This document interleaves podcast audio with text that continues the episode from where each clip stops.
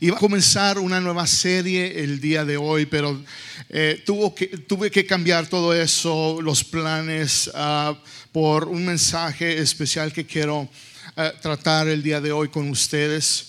El día de ayer perdimos a una, una hija espiritual, perdimos a una hija de Dios, una amiga, una sierva de, de Jesús especialmente una hermana en Cristo. Perdimos a, a uno, un, familiar de Iglesia Vida. Y su nombre es Rubí Román.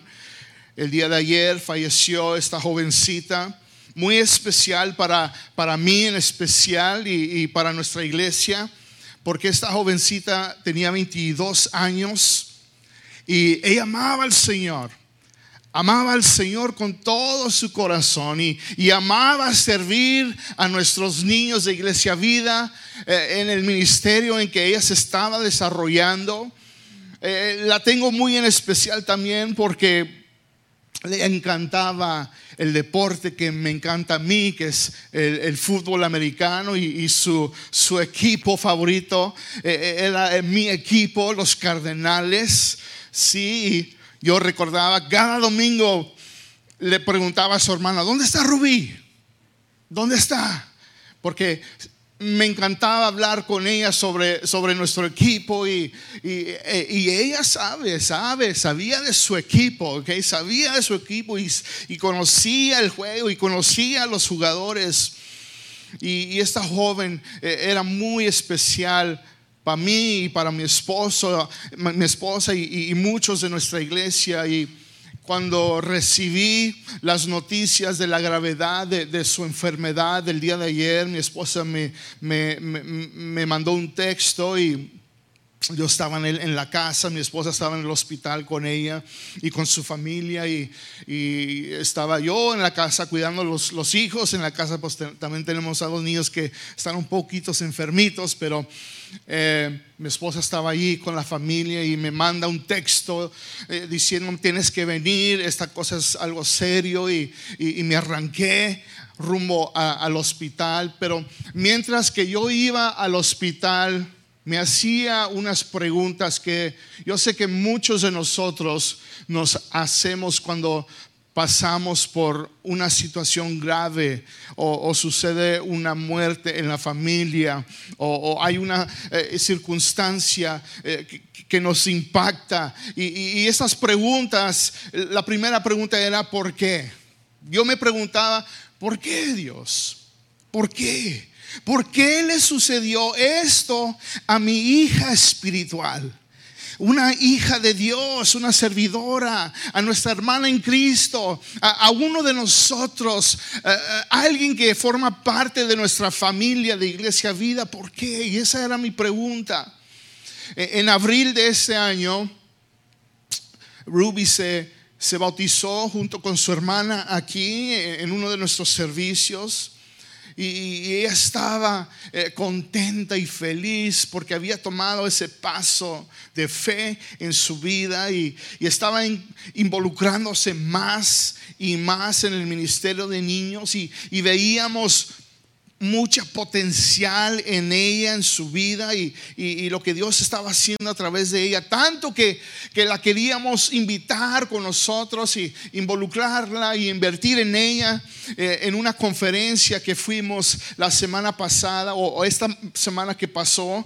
Eh, fuimos a California a, una conferencia para, para aprender y crecer como líderes y veíamos esa potencial en ella.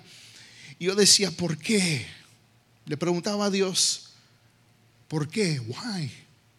Y otra pregunta que, que me hacía cuando iba al hospital era, no entiendo.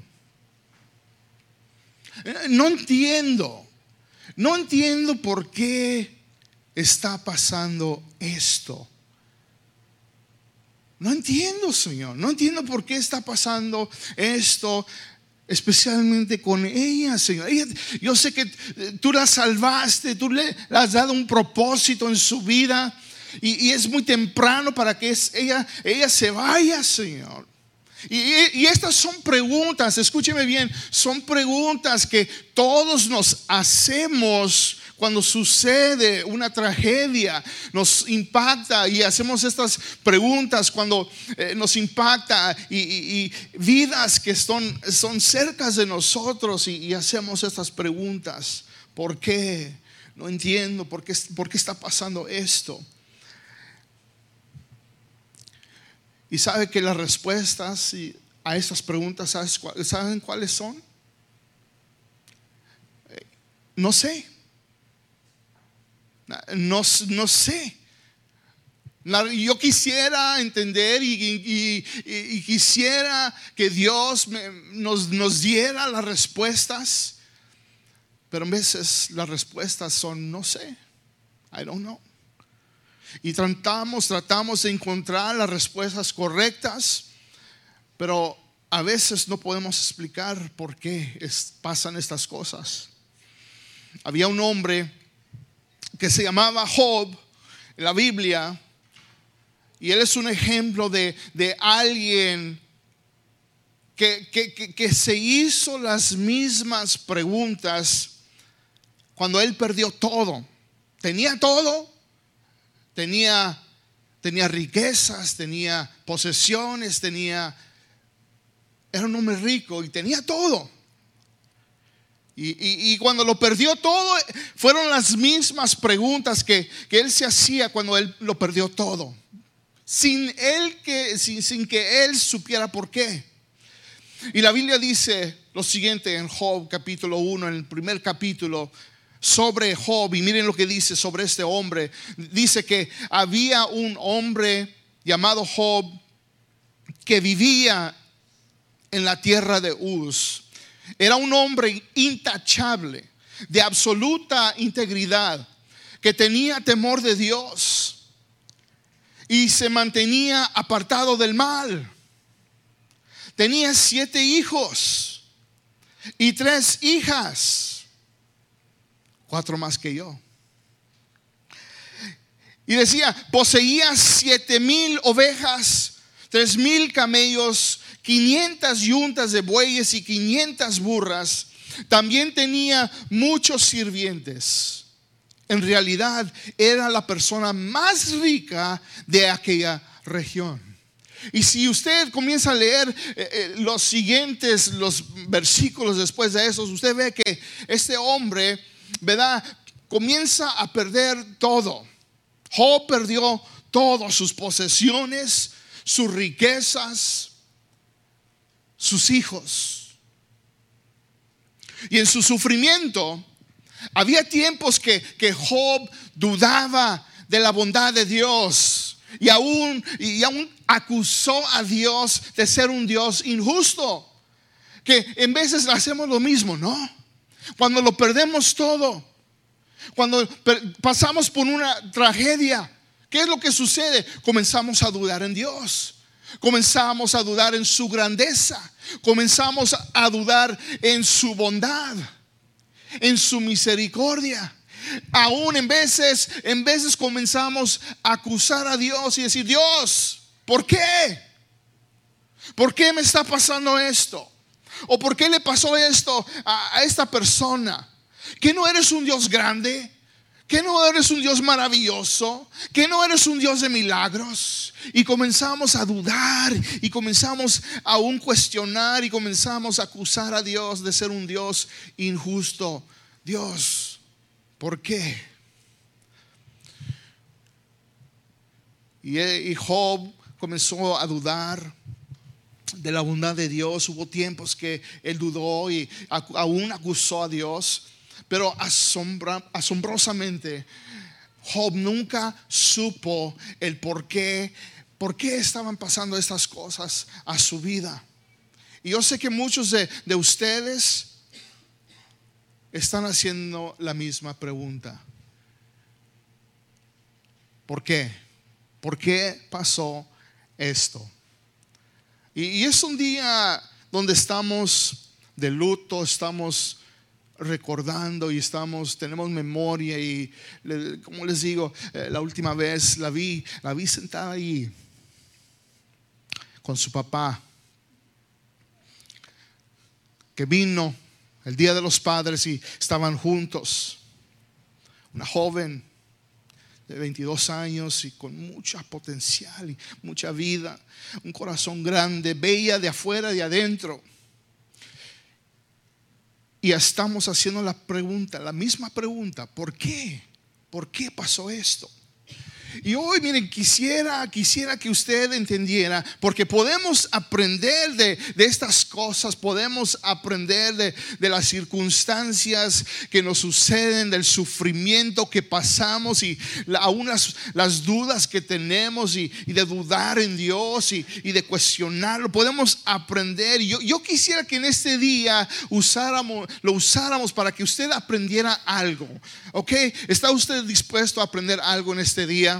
¿Sí? Ok, entonces miren, yo les quiero dar tres cosas, les quiero dar tres cosas que necesitamos saber cuando suceden cosas malas o cosas que no entendemos. ¿Sí? Porque nos vamos a hacer preguntas y no vamos a entender y en veces no va a haber respuestas, en veces no va a, no a haber algo lógico, ¿verdad? Pensamos que en veces las respuestas, tienen, la lógica es lógico, que es lógico y en veces eso ni, no son las respuestas. Pero yo les quiero dar tres cosas que necesitamos saber cuando suceden cosas malas o cosas que no entendemos. Así que número uno es esto es de que las cosas malas suceden porque vivimos en un mundo caído, imperfecto, corrupto y quebrado. ¿Ok? Las cosas malas suceden y aún las cosas que no entendemos suceden porque vivimos en un mundo caído, imperfecto, corrupto y quebrado. Eso es algo fundamental que usted necesita entender.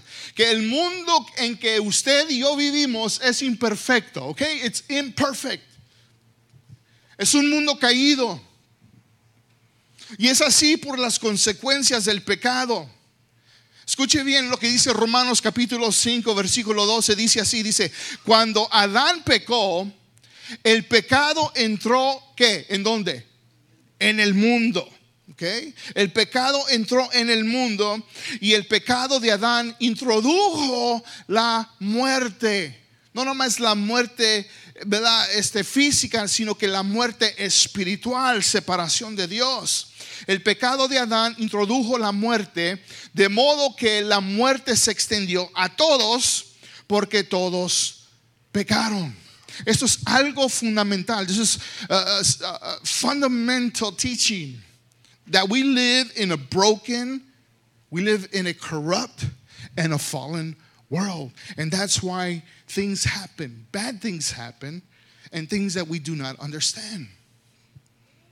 Miren lo que dice Romanos capítulo 8, versículo 18 al 25, dice así. Dice, sin embargo, lo que ahora sufrimos, escuche bien, lo que ahora sufrimos porque va, a haber sufrimiento. ¿Cuántos pueden decir amén? Todos vamos a pasar por tiempos de sufrimiento. Pero dice, miren lo que dice. Dice, sin embargo, lo que ahora sufrimos no es nada comparado. Diga conmigo, no es nada comparado. No es nada comparado con la gloria que Él nos revelará más adelante. Entonces nos espera algo más adelante y eso eh, de los, del sufrimiento y todo lo que estábamos no es nada comparado de lo que nos espera, la gloria de Dios. Versículo 19 dice, pues toda la creación espera con anhelo el día futuro en que Dios revelará quiénes son verdaderamente sus hijos. Y el versículo 20 dice, contra su propia voluntad Toda la creación, escuche bien, toda la creación quedó sujeta a la maldición de Dios, queriendo decir de que por causa del pecado y la maldad, las consecuencias de Adán y Eva, ¿verdad? Que el, eh, eh, eh, por causa de que Adán pecó, introdujo la muerte y entró el pecado al mundo Entonces tuvo que haber consecuencias. Entonces ahora vivimos en un mundo caído. Pero dice que toda la creación quedó sujeta a la maldición de Dios. Sin embargo, con gran esperanza, la creación espera el día en que será liberada de la muerte y la descomposición y se unirá a la gloria de los hijos de Dios. 22 dice, pues sabemos Sabemos que hasta el día de hoy, en este día presente, toda la creación gime de angustia, como que si tuviera dolores de parto.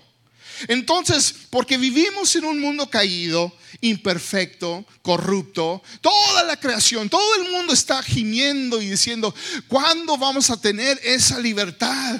¿Cuándo vamos a tener, eh, cuándo vamos a ser libres de todo eso?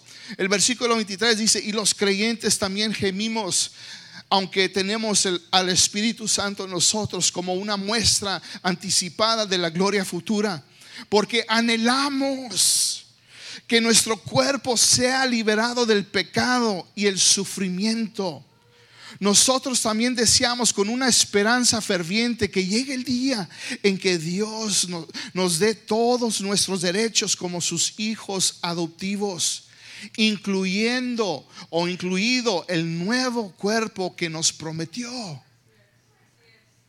Okay, I hope, you're, tracking with me, okay? Ojalá que no los pierda en eso, que usted está entendiendo lo que dice la escritura. De que hay algo mejor, que, que, un día se nos va a dar un cuerpo un cuerpo nuevo y vamos a estar libres de, todo lo que vivimos en este mundo recibimos esa esperanza cuando fuimos salvos. Si uno ya tiene algo, no necesita esperarlo, pero si deseamos algo que todavía no tenemos, debemos esperar con paciencia y confianza. Así que, número uno, usted tiene que entender de que vivimos, las cosas malas suceden, las cosas que no entendemos suceden porque vivimos en un mundo caído, imperfecto corrupto y quebrado. Número dos, la segunda cosa que usted necesita entender este día es, de que la muerte, escuche bien, la muerte no es el fin de tu historia. ¿Ok? La muerte no es el fin de tu historia. No sé usted, pero yo sé que este tema, hablando de la muerte, no es, no es algo que, que hablamos tanto en la iglesia. Y tal vez necesitamos hacer una serie sobre esto. Y no se habla tanto de, la muerte y, tal vez porque tenemos un concepto y tenemos esta manera de pensar y ver la muerte y, tememos la muerte. Y claro, ¿verdad? Estamos en este mundo, estamos en esta tierra eh, por ciertos números de días que Dios nos ha dado y hay que usarlos bien. ¿Cuántos pueden decir amén?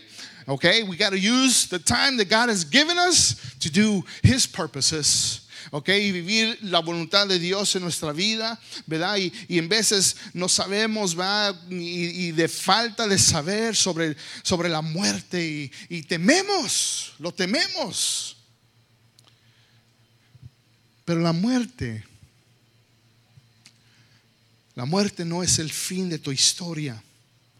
Y para los que han confiado en Cristo Jesús, escuche bien, si tú has aceptado a Cristo como tu Señor y Salvador, si, si, el Señor es tu Señor y Salvador, la muerte es el comienzo de la vida eterna con Cristo.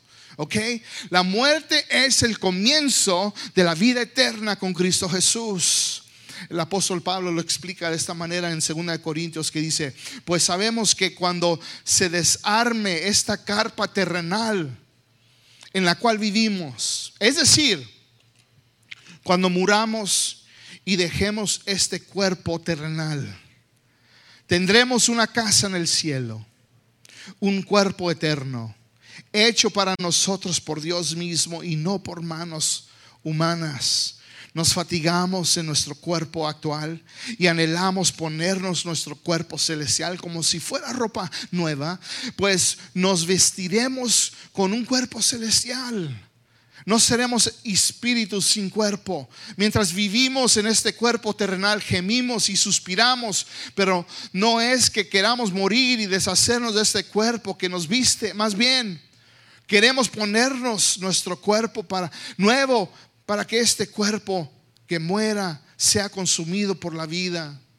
Dios mismo nos ha preparado para esto y como garantía nos ha dado su Espíritu Santo. Así que la muerte no es el fin de tu historia, porque si tú eres y estás en Cristo Jesús y Cristo es el Señor y Salvador de tu vida, la muerte es el comienzo de la vida eterna allá en el cielo con Cristo Jesús. Amén. Así que tememos la muerte en ciertas partes, sí, pero no, no debemos, porque la muerte, ¿verdad?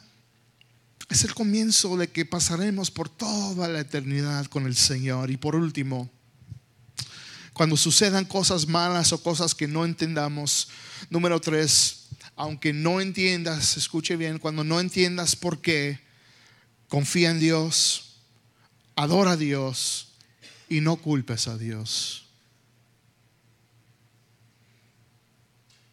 Aunque no entiendas por qué, sigue confiando en Dios. Y aún en el sufrimiento, en las tempestades, tú adora a Dios. Y no culpes a Dios, no lo culpes. Y creo que este punto es el más difícil de hacer porque requiere confiar en Dios por completo, sin comprender completamente por qué. Este es algo difícil que hacer porque nuestro instinto es ir en contra de Dios, de confiar en Él, de tener totalmente confianza en Él. Y lo instinto es culpar a Dios, de quejarnos. Y... Pero veamos otra vez lo que, lo que hizo Job. Job 1, 18 al 22 dice así, dice, no había, eh, eh, recuerden que eh, Job estaba, perdió todo. Y, y encontramos lo que sucedió. Versículo 18 dice, no había terminado de hablar el tercer mensajero cuando llegó otro con esta noticia. Sus hijos e hijas estaban festejando en casa del hermano mayor y de pronto un fuerte viento del desierto llegó y azotó la casa por los cuatro costados. La casa se vino abajo y todos ellos murieron. Yo soy el único que escapó para contárselo. Y Job se levantó y rasgó su vestido en señal de dolor. Después eh, se rasuró la cabeza y se postró en el suelo para adorar y dijo, desnudo salí del vientre de mi madre y desnudo estaré cuando me vaya. El Señor me dio lo que tenía y el Señor me lo ha quitado. Alabado sea el nombre del Señor. A pesar de todo, Job no pecó porque no culpó a Dios cuando sucedan cosas malas, cosas que no entendamos, y aunque no entiendas por qué, por qué sucedió esto, por qué a ella, por qué a él, por qué a esta familia, por qué a estas amistades, por qué a ellos, tú confía en Dios, adora a Dios y no culpes a Dios. Y mi oración y mi deseo, iglesia, es esta: es de que usted, que estas tres cosas le puedan ayudar cuando usted esté pasando por cosas malas, por situaciones difíciles, cuando usted esté pasando por el valle, cuando usted no entienda por qué y usted quiere respuestas y que esto es algo lógico y tiene que ser por esto. Usted no se queje usted no acuse a Dios, usted, eh, cuando usted no entienda por qué, usted siga confiando en el Señor. Amén. Usted siga confiando en el Señor y adore al Señor. Usted dice, Señor, en los tiempos buenos, tanto en los tiempos malos, te voy a dar gloria y te voy a dar honra. No entiendo por qué, Señor. Y sabemos que Dios tiene un propósito para todo. No entiendo y no te voy a culpar. Y no te voy a dudar, pero tú sigues, Señor, siendo el Dios Todopoderoso, el, creador del universo. El Salmo 23 dice, para terminar, dice esto. Dice, el Señor es mi pastor. El Señor es mi pastor.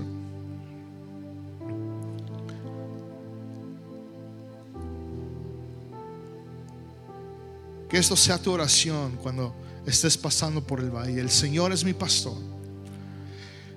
Tengo todo lo que necesito. No necesito la droga, no necesito el alcohol, no necesito de estar en relación, relación, relación. No, no necesito esto.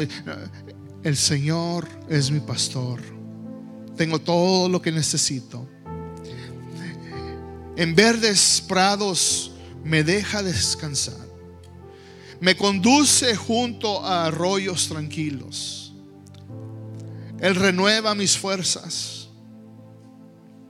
Me guía por sendas correctas.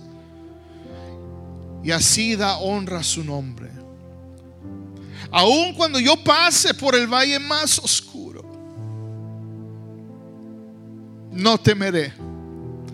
Porque tú estás a mi lado. Tu vara y tu callado me protegen y me confortan. Me preparas un banquete en presencia de mis enemigos. Me honras ungiendo mi cabeza con aceite. Mi copa está, mi copa se desborda de bendiciones. Ciertamente tu bondad y tu amor inagotable me seguirán todos los días de mi vida. Y en la casa del Señor, en la casa del Señor, viviré por siempre. Y no nomás esta casa, sino la casa en el cielo. Ahí viviremos para siempre. Señor, en este día. Tú eres un Dios grande de maravillas y misericordia. Y no entendemos, Señor, por qué. Tal vez no tengamos todas las respuestas. Yo sé que muchos, Señor, han pasado por tiempos difíciles.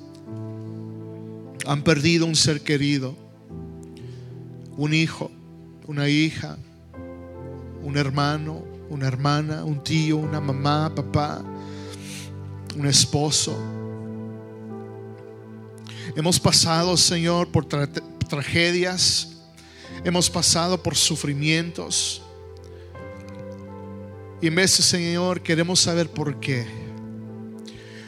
O queremos saber por qué pasó esto. A esta persona, a e, aquella persona a mi familia, a mi esposo, a mi matrimonio, a mis hijos.